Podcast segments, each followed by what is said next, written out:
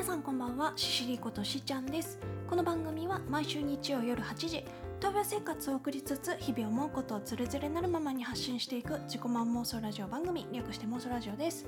現在スプーン、アンカー、Spotify、YouTube、Google Podcast など全7アプリケーションで同時配信中です。今日は2020年6月の28日。今度こそ上半期が終わります。今度こそっていうのはね私5月の末になぜかその上半期今日で終わるとかって言ってて 違うぞっていう6月末までだぞっていうツッコミをいただいてあ本当だみたいな間違えてたんですけど。まあ2020年半分過ぎようとしてますが今年何をやったかな私は。まあ本はたくさん読んでますね。本いっぱい読んでラジオまあ、週1で定期配信もやって、まあ、YouTube を始めてあと曲は3曲ぐらいはできたかな。まあなんかいい感じにいろんなことやってるかなと 思います。まあただねコロナのことがあってこうライブ活動みたいなことは全然最近できてないんですけどまあまだちょっとねあんまりこう人が多いとこに行くのはまだ避けた方がいいなとは思っています。で今週あった話なんですけどなんか最近ねうちの父がちょこちょこ不整脈が出るようになって頻脈かな？でちょっと心配になったので私が普段お世話になってるその県立医大の循環器内科の看護師さんにねあの父も最近不整脈が結構出るようになったんですけどなんかどどうしたらいいですかね？みたいな医大で見てもらうのがいいのか町の,、えーと町のお医者さんクリニックとかがいいのかちょっとどどうしたらいいか悩んでますみたいな LINE 送ったらあの丁寧にねいろいろ教えてくれてで最近県立医大の先生が開業したクリニック消化器内科と循環器内科と見てくれるとこがあるからそこだったら明日にでも見てもらえるよっていうことで行ってきたんですよ、うん、ちょっとこの後ねもうちょっと詳しく話します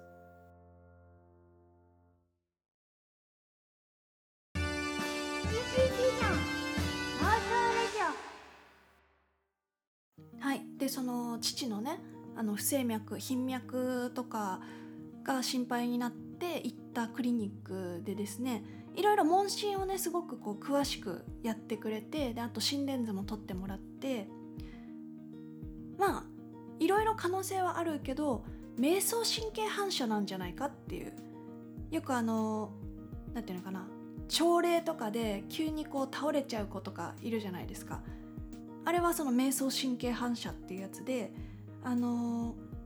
交感神経と副交感神経の切り替わる時とかまあいろいろねあるんですけどそういう時にその、まあ、体のね反射でなんか不整脈が出るとか頻脈になっちゃうとかこうクラッとくるとかそういうことがあるみたいでであの私がね県立医大から貸し出されてる小型の心電図の機械があるんですよ。なんかこう胸に当ててこう30秒ぐらい待つとその波形がちゃんと取られててそれを診断してくれるみたいな。波形に乱れがありますか波形に乱れはありませんとかなんかそういうねこう文字が出てくるんですけどそれを最近父に使ってもらってでその頻脈が出てる時の心電図とか朝起きて大丈夫な時の平常時の心電図とか取ってそれも先生に見てもらった上であのまあこの波形自体はあのそんなにおかしいものではないと。あの寝室細動とかさそういう兆候があったら怖いなって思ってたけど波形見てもらってプラスその場でね12誘導心電図っていうこう細かく見れるやつねあれも取ってもらって大丈夫だったのでじゃあまあそんなに心配することはないかなという話になったんですけどまあ対象対処としてはちょっとこうおかしいなって頻脈だなとかちょっとクラクラするって思ったらすぐ横になる。であの心臓と頭の位置がこう横に並ぶように足をちょっと上げるとかさその、まあ、ちょっと頻脈で苦しい時って心臓がバクバク頑張ってくれてるわけだからあのまあ頭にね血液が回らないとクラッとくるし足の方に下の方に血が溜まっちゃっても良くないしっていうことでまあ横になるのがいいのかなって。で安静にしてればそのうち良くなるのでまあひとまず安心ってとこですね。あの父も私と同じようにねなんか不整脈の薬とか飲むようになるのかなとか何だったらその ICD っていう除細動器埋め込まなきゃいけないのかなとかいろいろ心配したんですけどひとまず大丈夫みたいなんでよかったです。はい、で今日はその話がしたいわけじゃないです。今日話したいのは基礎化粧品の話。あの前にね私コスメの話とかしてたことあったんですけどあの最近使ってすごく良かった化粧下地とかリキッドファンデーションとかって話はしてたと思うんですけど最近ねまたちょっと新たな美容え違う化粧水を使い始めてそれがめちゃくちゃ良かったからその話をしたいんです。えっとまあ基礎化粧品っていうと化粧水と美容液乳液とかその辺だと思うんですけど私が今まで使ってたやつは今ちょっと手元にねいっぱい持ってきたんですけどまずクレンジングが大事って言うじゃないですか。だからクレンジングはねこれずっと愛用してるんですけどアジュバンのクリアジェルメイク落とし。これはね私があのまつエクをずっとこう定期的にやってるんですけど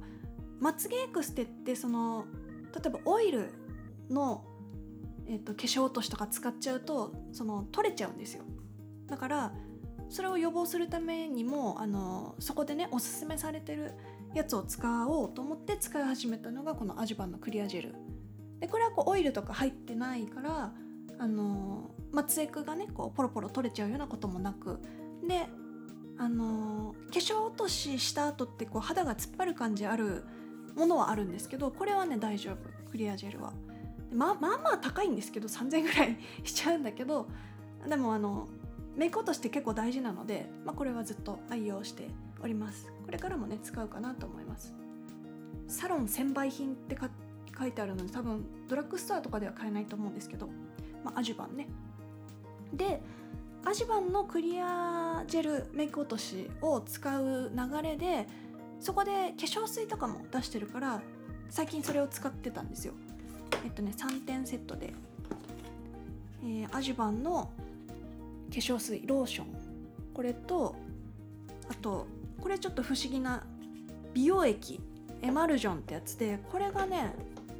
あのシュッシュってやるタイプなんですよねこういう。シュッシュ。これをこう顔に5プッシュぐらいやって使ってって最初はねこの美容液とアジュバンのエマルジョンっていうこの2つだけを使ってたんですけどこれだけだとちょっと保湿効果がねちょっと足りないんですよ。なんかやっぱなんていうのかなファンデとか塗った時にちょっと粉っぽくなっちゃうのがあったのでこれプラス最近はクリームジェル状美容クリーム。これも使ってこれを使ったらしっとりするようになったのであのちょっと乾燥するなっていう感覚はなくなったんですけど、まあ、この3点セットがねまあ間もなく使い切るからこれを買い続けるそのリピ買いをしようかなどうしようかなってちょっと迷った時になんかもうちょっと違うの使ってみたいなっていう気持ちになったんですよね。でうちのね兄の奥さん私の義理のお姉さんがめちゃくちゃ肌綺麗であの色白だしなんかきめ細かい感じだし毛穴とか全然見えないすごい綺麗だから「え姉様姉様」って化粧水とか何使ってる？みたいな話をこの間したら SK2 使ってるんですって。で SK2 といえばなんか最近の CM だと綾瀬はるかとか、えー、渡辺直美とか。でその昔は桃井かおりとかだったと思うんですけどなんかだからある程度こう粗さとかさこう年齢を重ねた時に使ってみたいなって思ってたものなんですよ SK2 って。ででもやっぱそれなりに値段がするからまずはこうトライアル的なやつを買ってみようかなってぼんやり思ってたんですよ。そのお姉様から SK2 使ってるって聞く前からね SK2 のトライアルキット買ってみようかなどうしようかなって迷ってたら姉様が使ってるっていうから「えマジで?」ってね「どうどう?」みたいな話してたら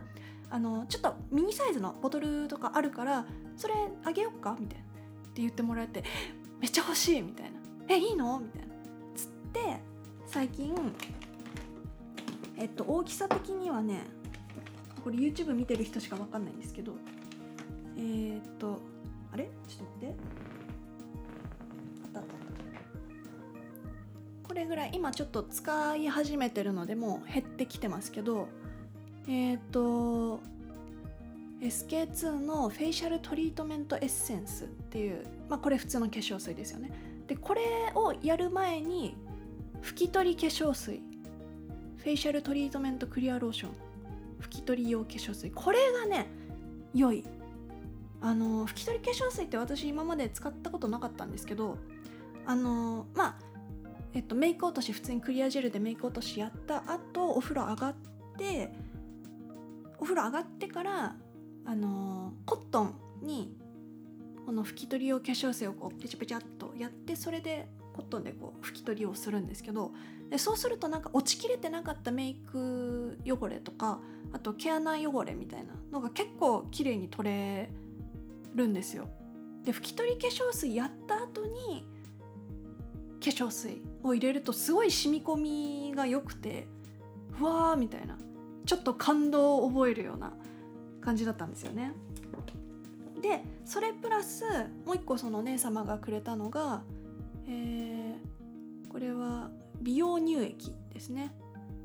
SK2 ラディカルニューエイジエアリーミルキーローション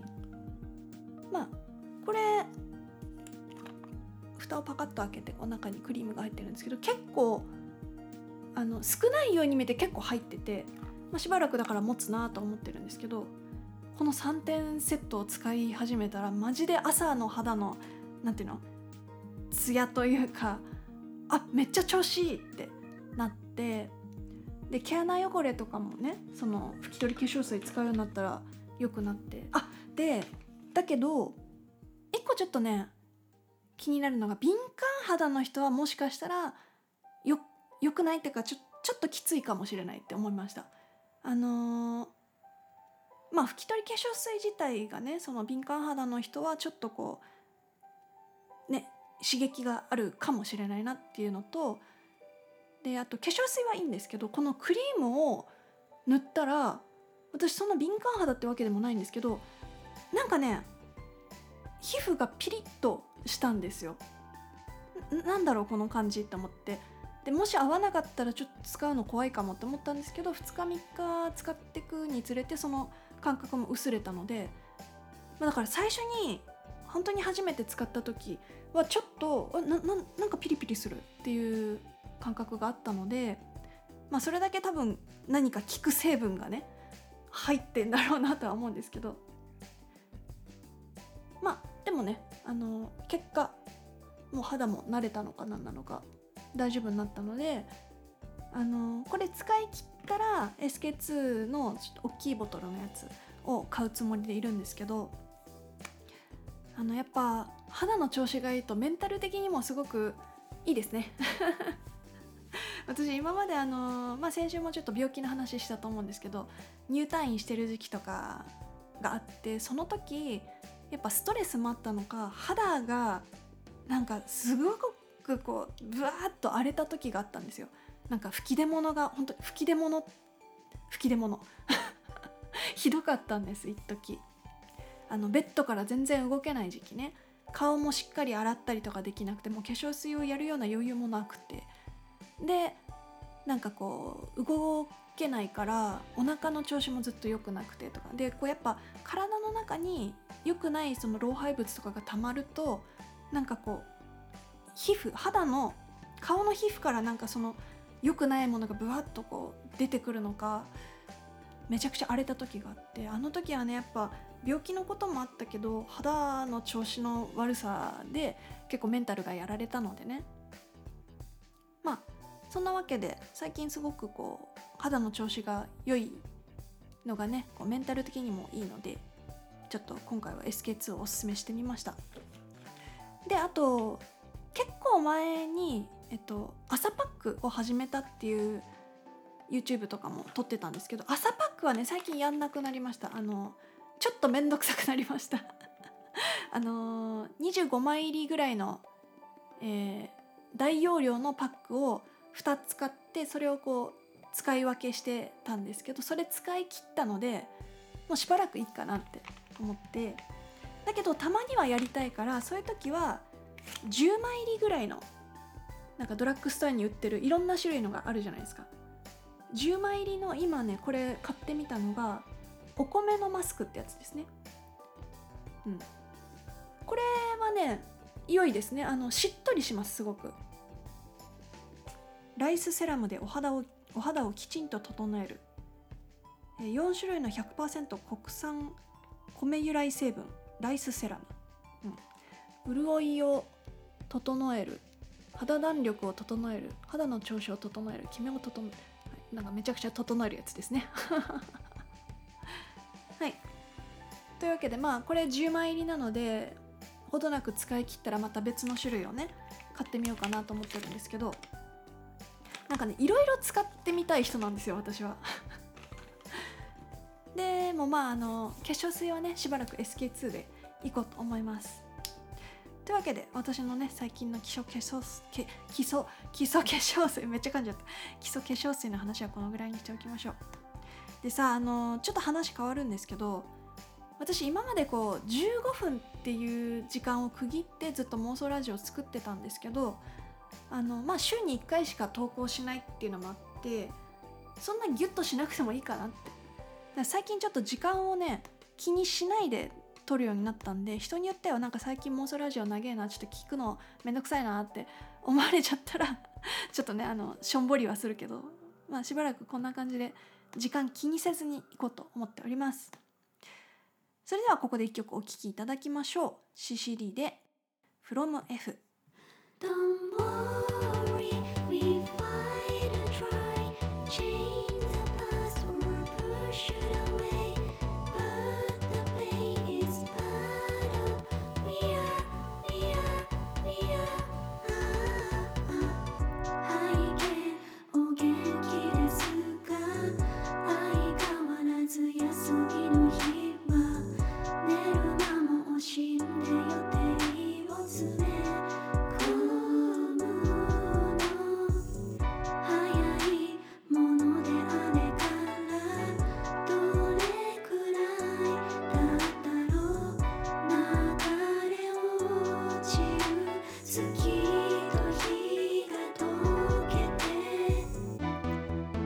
海水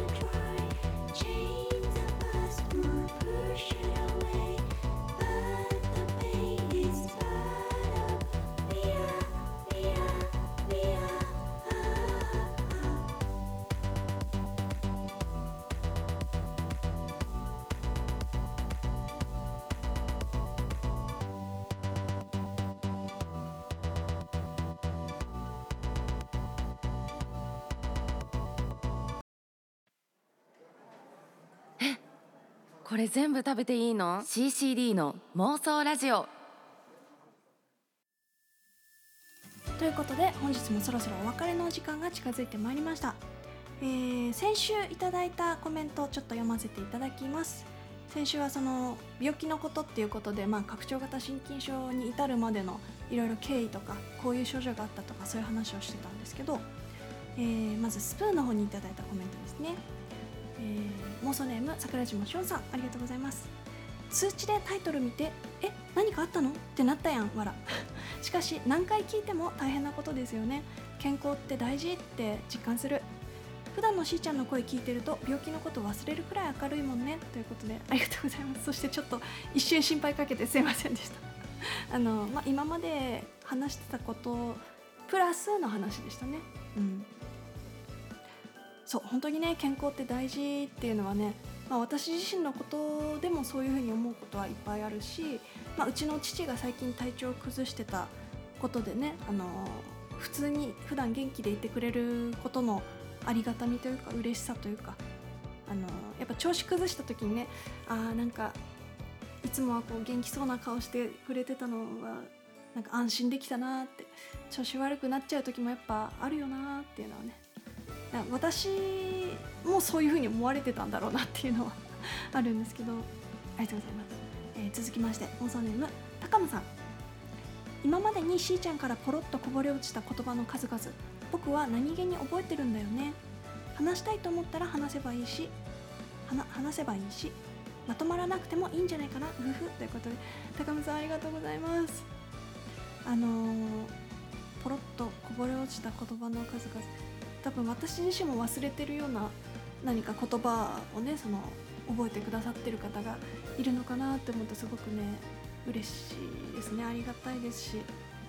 あのまあ週に1回ずっとこの妄想ラジオをやってきていますけど私もこう過去に何話したかとか若干忘れてるところがあるのででもこ